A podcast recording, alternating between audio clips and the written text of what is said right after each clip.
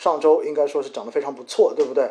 而且星期五呢，你也看到北上资金一百八超过一百八十亿的北上资金的这种净流入。当然，关于相关的原因，我星期五在微博上面，也包括今天在公众号的文章上面，我都有写原因，就是因为 今年年内基本上就是用国际指数公司把 A 股的这种纳入最后的一个动作，也就是上周五收盘之后，富时罗素指数，然后增加把 A 股增加的这一个权重的纳入因子。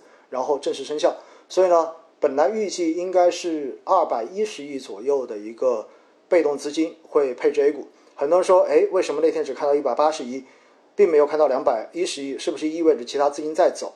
这里哈，跟大家聊一下。实际上呢，一般包括之前前两年的 MSCI，因为 MSCI 名胜指数跟富时罗素都是属于国际的大的指数公司。那指数公司干什么的？他们就有点像中国的中证指数公司，他们都干嘛了？他们就是负责编指数的。而编完指数之后，全球有很多的 ETF。那说到 ETF，大家都知道，它其实就是被动去跟踪指数的这样的基金。所以全球的 ETF 都会用他们的指数。而 A 股以前因为不够市场化，所以呢，基本上没有被纳入到这种国际指数。那连亚太指数、新兴市场指数里面可能都没有 A 股。那随着中 A 股的这种国际化，随着我们的这种市场化手段越来越到位，那现在呢，包括在过去几年，哇，多谢多谢哈，多谢魔法城堡的戒指。然后包括过去几年，名胜指数 MSCI，然后增加了在新兴市场指数中间增加了 A 股，而且权重变得越来越大，一步步的在增加，也包括富时罗素指数。这些都是慢慢的把 A 股纳入到了他们的相关指数里面，相当于 A 股就成为了他们相关指数的一个成分股，大家可以这样理解。当然，这个成分股指的是什么？指的是一大波的指数，对不对？一大波的这样的上市公司。那这些东西纳入之后，也就意味着，如果这就好像上周哈，我们不是看到上证指数公上证呃交易所，然后包括中证。调整了很多指数的样本股嘛，因为一年调两次，六月跟十二月，对不对？那么会调进一些公司，调出一些公司。同样，名胜跟富时罗素也是这样子的，它会调入 A 股，调入之后跟踪相关指数的这些国际的 ETF 大的资金，就必须要被动的买入 A 股，买入被调入到指数成分中间的 A 股。所以这就是所谓的，当这个纳入的因子生效的时候，会有很多的被动资金。要买入 A 股的一个根本的逻辑，那但是呢，在过往的这几年，大家发现呢，就发现一个规律，发现什么规律呢？就一般他们都会公布我会在哪个时点，然后最后生效，而最后发现一般这样子，因为为了更好的跟踪指数嘛，因为他买的过早，有可能股价有波动，所以国际上的这些资金一般都是在生效日的收盘的前那一点点时间。可能一次性买入，所以到最后大家就发现一个什么问题呢？每次到了这一种纳入因子生效的那个时点，那个交易日，最后收盘集合竞价的那个时候，突然之间 A 股的指数相关公司的这些股票价格都会砰一下就被拉上去了，也就意味着这些外资都是最后一个时间然后来买入的。那大家都知道市场就是个博弈的，当所有的人都发现这些。ETF 全部都是选在生效日的最后一刻买入，那你觉得大家会做什么事情？大家是不是就会做一件事情？我提前买，提前把价格给拉上去，然后等到最后它收盘的时候，知道他要买，我就全部把它卖出去。所以呢，慢慢的就出现了一个情况，就是一般在生效前的那一周，很多其他的资金就会陆续开始买相关的这些股票。买相关的这些公司，然后等到最后收盘的时候就挂卖单，相当于就是等着外资来接自己的盘。因此哈，就是这样的一个过程。所以呢，最后那一天你看到的话，就是外资有一百八十多亿的一个净流入。其实原因就是这个原因。有很多人就在扯哈，说哇那一天股市的涨就是因为外资流入造成的，不是这样子的哈。其实那一天的话就是一个博弈的结果，因为市场都已经知道。这些资金会在那个时点要买了，所有人都已经知道，因此呢，这就是跟大家稍微解释一下，为什么上周五会有一百八十多亿的北向资金买入的一个原因。而且呢，从目前的一个日程表来看，从目前的日程表来看，就是今年已经没有这种大的指数在买 A 股的被动的买 A 股的这一种增加权重的动作了。至少从目前来讲已经没有了，这是今年这是最后一次，好吧？这就告诉大家一点哈。那第二个呢，在周五收盘之后，我也在喜马拉雅上面有录一期节目，就是讲到上证指数改这个编制的相关的这种新闻的解读。那上证指数改编制哈，这个事情怎么说呢？呃，我不知道怎怎么去描述哈，因为这个东西改总是好事情，总比不改好。因为之前大家总是去吐槽说 A 股二十年前就已经两千点了，二十年过后还在两千多点，根本就没涨上去，对吧？涨了百分之五十而已，根本就没涨上去，连三千点都不到。还有人说呢，十年前就已经三千多点了，现在你发现还不到三千点，所以认为中国的 A 股是没有戏的。但实际上呢？一般中国说没有戏，没有戏的这种说法都是针对一个指数，那么这个指数就是上证指数。其实平时我们一般会说什么？一般会说你不要去看上证指数，因为比如说我们定投中证五百指数，那你就看中证五百，对吗？你如果是定投创业板，你就看创业板就好了。那为什么要去看上证指数呢？这恰实是一个什么样的问题呢？恰实。这这个问题就是在于中国的很多老百姓，尤其是不懂投资的老百姓，小白，他一看中国的股市，首先看就是看上证指数，他其他指数他都不会看。我相信，其实今天在听直播的很多朋友，之前也是这样子的，因为我发现我在录喜马拉雅的时候，我讲到就是大家要去呃做中证五百的这种投资，做创业板的投资，大家经常会问我到底应该看哪个指数，我看哪个指数。才是能够看到，哎，我这个基金可能会要涨多少？我就说你要看中证五百，就很多问我中证五百是什么东西，可能都不清楚。大家一提起 A 股，就是说上证综指，所以上证综指、上证指数是一个非常具有表征性的、普遍性的这样的一个指标。那上证指数，你看我们经常会说啊，什么时候上三千点？说实话，上三千点跟今天听节目的大部分人其实都没有一一毛钱关系。为什么？我相信你们大部分人投的应该都是中证五百，应该都是创业板。你看上证指数今年年头到现在还是亏的，还是跌的，负的。但是创业板指数从年头到现在已经上涨了百分之二十八了，所以你就会发现这完全就是不是一个东西的。而去年你知道吗？去年 A 股涨得最好的指数也是创业板，去年创业板指数涨了百分之二十四点多，二十五点多。所以也就意味着去年全年到现在。整个创业板指数加起来，它的上涨幅度已经超过了百分之五十了。你你这样一看的话，你会发现，哎，这创业板就是个牛市嘛，对不对？没错啊，就是这样子的。但是大家都不觉得，因为一说，哎，还没到三千点。包括我平时跟大家，我记得二月三号那一天，呃，就是股市开市之后大跌，我也跟大家说，哇，都已经到了两千六百点了，你还怕什么？我也是讲的上证指数，因为这是一个非常具有表征意义的指数。那上证指数它的问题在于什么？上证指数的问题在于，因为它是一个综合指数，大家一定要搞清楚这两个概念哈。这两个概念我在喜马拉雅的节目中间没有特意去描述过。上证指数它的全名叫做上证综合指数，所以它一般叫做上证综指。综合指数的意思是什么？综合指数的意思就是，只要在上海交易所上市的主板上市的所有公司。都会被纳入到上证指数的统计范围之内，也就意味着你不断的有新公司进去，这些公司都会被计算到上证指数里面去，这叫做综合指数，就是所有的全部都把它给覆盖了。但是你像沪深三百、创业板指数、深成指，这些都叫做成分指数。大家搞清楚哈，这个叫成分指数。什么叫成分指数？成分指数就是我划定了样本股的范围的。比如说，创业板指数，你发现它叫创，我们买的创业板指数是指创业板整个上市公司中间排在前一百位的上市公司，它组成的指数叫做创业板指数。包括大家平时问的很多说创五零好不好？创五零是什么？创五零就是在创业板的这一百只中间。创业板指数的这一百只中间，再挑五十只流动性最好的组成的指数，就叫做创五零指数。所以这一些都叫做成分指数。那包括深成指，你看它的名字就叫做深圳成分指数了，对不对？它是深圳证券交易所上市的前五百名的指数，呃，前五百家公司的指数组成就叫做深成指。所以，综合指数的问题就在于，你不管什么阿猫阿狗，只要在你的主板这里上市的，全部都要算到指数里面，这就要命了。因为它就没有筛选，它没有挑选，只要你上了，你只要你是在主板上，我都算。这就会存在什么问题呢？那就是不好的、不符合要求的，可能基本面比较差的这些公司，全部都会被纳入到指数的统计里面，是这样一个原因。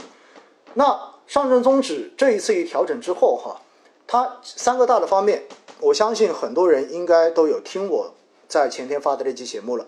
三个调整，第一个调整的话呢，我觉得是最重要的调整。这个最重要的调整就是以后新股。上市之后，要经过一年时间才能够被纳入到上证指数的计算范围。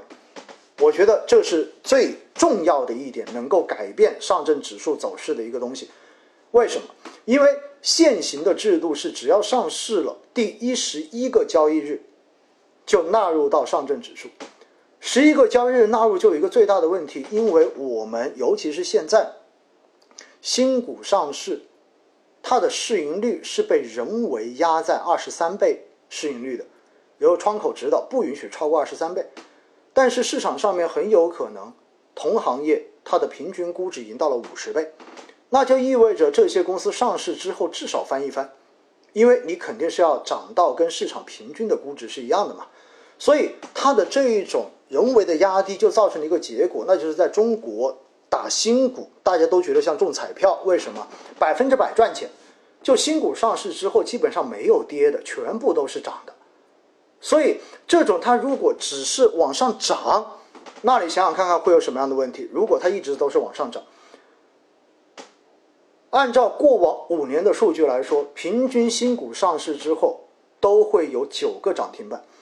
哎，大家有没有发现特别好玩的？刚好上市第十一个交易日。它的股价以当时的股价就会被计入到上证指数，而你连续涨九个涨停板，刚好把最大的涨幅涨完，几乎就在你的这个股价接近最高点的时候，你就被纳入到上证综指了。好，这个时候它在最高价被纳入，未来只要它一路下跌，是不是就意味着你纳入之后，然后就拖着上证指数一路往下跌的？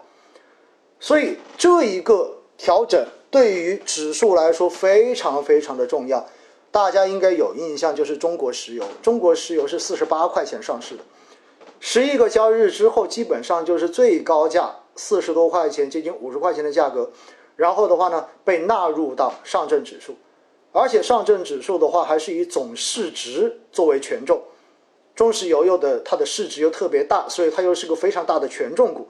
然后又是以它的最高价被纳入到上证指数，现在中石油才多少钱呢？中石油的股票四块多钱吧，对吗？四块多钱意味着它现在的股价只有当年的十分之一。那你想想看，它是个权重股，单单中国石油过去这些年的下跌，就已经把上证综指往下拉了多少个点了？所以大家就知道为什么上海 上证指数涨不起来的原因了，因为你这些大公司上市之后也是最高点被纳入指数，然后就狂跌；其他公司也是最高点纳入指数，然后就一路跌。你说它怎么涨得起来？因此哈，大家就要知道了，调整这个规则对于以后的上证指数平稳的往上涨是有决定性意义的，因为以后一般的公司上市，你必须要等到一年之后。一年之后，肯定它的股价已经平稳了。一年之后才能被计入到指数，所以那个时候股价平稳了，计入指数也不会对指数有非常大的负面的拖累作用。那第二块，除非什么？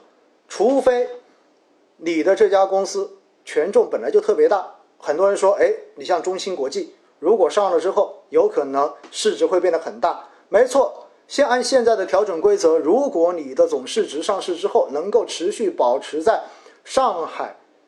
市场的前十名，那么你上市之后三个月就可以纳入到上证指数里面去计算。大家看到没有？哪怕你是权重股，你也要等到三个月之后才允许被纳入，而不是以前的十一个交易日。所以这一个变化，我告诉你是决定性的。这个变化意味着以后上证指数真正被新股拖累着往下跌的可能性已经没有了，而这一个是过往拖累上证指数最重要的一个因素。所以这是最重要的一个变化，大家要知道。那第二个变化是什么？第二个变化是把 ST 股剔除了，把 ST 股不纳入到上证指数的计算范围。这个我打了个比方的，在喜马拉雅的节目中，大家还记得吗？这个比方打的是什么？我说指数本来就是一个市场中间的平均价格，那平均价格就应该是算所有人的平均成绩，对吗？那但是我们班有一帮人的成绩一直都很差，从来不及格的，所以每次算平均分，他总被总会把平均分往下拉个几分的，因为他老不及格。那现在好办了，现在我不算他的成绩。我只算及格线以上的这些人的成绩，我只算及格线以上的人的平均成绩。那你告诉我，这个平均成绩会不会提高啊？那肯定提高啊，因为我把最差的那一部分给踢掉了，对不对？当然，现在的说法是呢，就是上海证券交易所也出面解释了，因为现在市场上面的 ST 跟新 ST 加起来只有八十五家公司，占整个上海市场的权重总权重也才千分之六而已，所以影响不大。但是这个制度调整之后，以后是一个长期的制度啊。总之就是学习最不好的那一帮人已经被剔除掉了，以后留下的至少都是及格线以上的公司。所以这一点对于指数未来的这种健康肯定也是有效果的，没有问题的。那第三个调整是什么呢？第三个调整说到的是，我想想，第一个是上市的这一个纳入时间，第二个的话是。ST 股去掉，第三个是把科创板纳入到了上证指数。那科创板呢？大家知道是去年的七月二十二号开板的，也就到现在呢快一年时间了。那刚好呢，就基本上我们这一次的上证指数的这一个编制的调整，最后落地实施是在七月二十二号，也就意味着刚好是在科创板开板满一年的时候进行调整。那为什么在前一年不把它纳入呢？因为上证指数说白了是在上海证券交易所上市的公司，而科创板就在上海证券交易所，所以按照道理来说是应该要把科创板纳入进来的，但是现在没有纳入，因为第一年谁都不知道科创板的试点能够做成什么样子，怕科创板会有非常大的这种波动，所以在之前就一直没有去纳入。因此，大家也看到，其实去年科创板开之后，有很多人在节目后面问我说：“老师有没有科创板的基科创板的指数可以去投一下？”我说没有，为什么？因为你一开始上市的公司都不多，不存在说编指数的问题。因此呢，刚好满一年，哎，已经平稳了，注册制试行也还不错，效果也还不错，所以这个时候把科创板直接纳入到了上证指数的范畴，这个也是可以理解的。所以呢。这一点应该说对于整个上证指数未来长期的发展也是有好处的。原因是什么呢？因为毕竟上证指数现在更多的权重，因为按照现有权重哈，百分之三十三全部都是金融，再加上两桶油，所以它代表的更多的是这种传统的行业，它没有办法代表新兴的行业。而科创板代表的是新兴创新。那很多人就说哇，科创板一纳入进来，意味着上证指数以后就变成了这种科技创新的代表了。我说扯淡，怎么可能？因为整个科创板的市值才一点六万亿，你全纳进来也就一点六万亿，而上证指数现在的总市值已经超过了四十万亿，你算一下，这才占了几分之几？所以纳入进来，只是说它的结构会更加的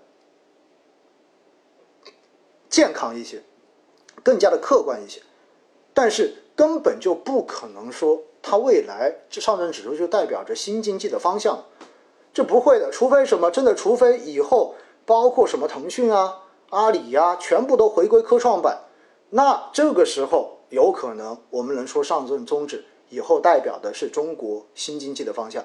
但是至少从目前来讲，不会，不会。所以这一点哈，大家不要被不要被很多人给忽悠了。那还有一点呢，就是这个消息出来之后，到底会造成什么样的影响呢？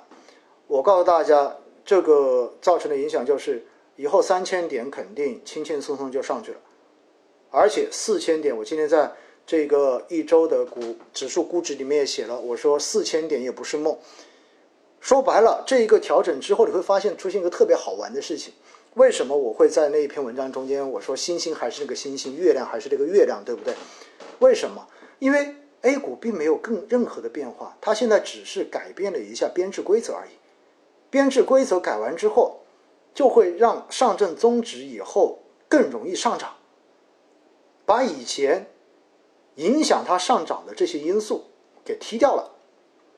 这是特别好玩的一件事情。说白了，正是因为上证指数这个这个指标是所有老百姓都关注的指标。如果上证指数涨了，很多从来不投资的老百姓就会觉得牛市来了。尤其是如果你上三千点，哇，大家都觉得到三千点了。如果你说哇，都到了四千点了，人家一听，我靠，都四千点了，那看着牛市已经来了，对不对？所以我说这个东西调整之后是一个特别取巧的事情，它会让全社会那些不懂投资、不怎么投资的人觉得牛市真的来了，而觉得牛市来了之后会是什么样的结果？那是不是大家都全部就开始把钱砸到市场啊？那 OK，如果老百姓的钱全部都进市场，那你告诉我会是什么样的结果？那就真的来牛市了。所以这就是一个通过影响情绪，然后通过影响情绪之后，然后通过。大家的这种情绪，然后再影响资金的流向，最后真的就是反身造成牛市成为一个既有的事实。因此，大家就知道这个调整说明什么？说明高层盼牛市啊，同志们，说明监管机构希望牛市快来，高层也希望牛市快来，大家都希望牛市快来。为什么大家希望牛市来？大家想想看。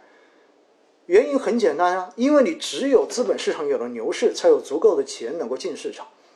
这些钱进了市场之后，才能更好的帮助实体经济融资，才能更好的在 IPO 中间的话，能够有更多倍数的认购，让这些缺钱的企业都能够通过注册制更容易上市。上市之后，在股市里面钱又多，大家都愿意帮他们炒市值。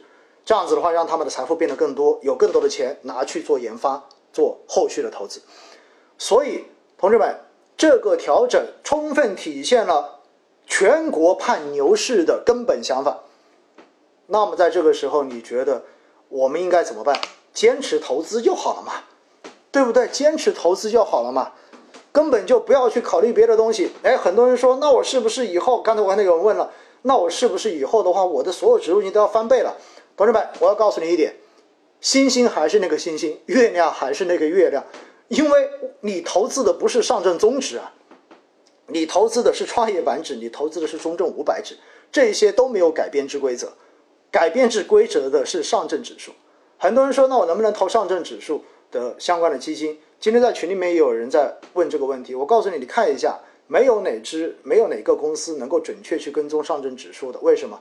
因为确实它的公司数量太多了。你真的一只股票的话，一只基金你要买一千多家上市公司的股票，你想想看，那是个什么样的工作量啊？要命了，好不好？你中证五百也最多买五百只，你中证一千也最多买一千只，对吗？问题是，你如果是跟上证综指，你想想看看，上海加深圳总共现在三千八百多家上市公司，你对半分析一下，都接近两千家了。所以上证综指你会发现它那个。产品的限制条件，它其实投资于上证上证指数这些样本股的比例，只是说不低于百分之八十而已。而其他的指数基金，你像中证五百跟创业板，中证五百指数基金投资于中证五百指数的比例不低于百分之九十，创业板也不低于百分之九十，而上证综指的这种指数基金是不低于百分之八十，而且每年的它的一个跟踪误差。可以允许到百分之六，这就很大了。所以我觉得大家不要去考虑这个问题哈，因为上证指数起来，你要相信一点，这只是一个表征性的意义，只是在情绪上面来提振的一个意义，它会吸引更多的钱进市场。但是这些钱进来之后往哪里去？你相信我，具有成长性的、具有代表将来方向的这样的指数才会。吸引更多的钱，所以创业板指数、中证五百，大家坚持就好了，没问题的。沪深三百说白了，因为它是个蓝筹指数，你如果真的大牛市来，它肯定也会起来，这个大家也不用担心。只是在过往，我经常跟大家说，因为真正做定投要的是波动率嘛，你波动率越大，定投分摊成本的效果就会越好，对不对？所以呢，我觉得哈，大家在做投资的人坚持就好了。未来真正的上三千点、上四千点，会吸引更多的小白进入市场，会吸引更多散户的钱进入市场。这个时候，你已经在船上了，你已经有筹码在手里的人，一定会被这些资金推得更高的。所以大家根本就不用着急。总之呢，我就告诉大家一点：上证指数的调整体现了高层盼牛市的殷切期望。而市场，我相信也会按照高层的想法走。为什么？因为毕竟中国的股市说到底，怎么说还是一个政策市，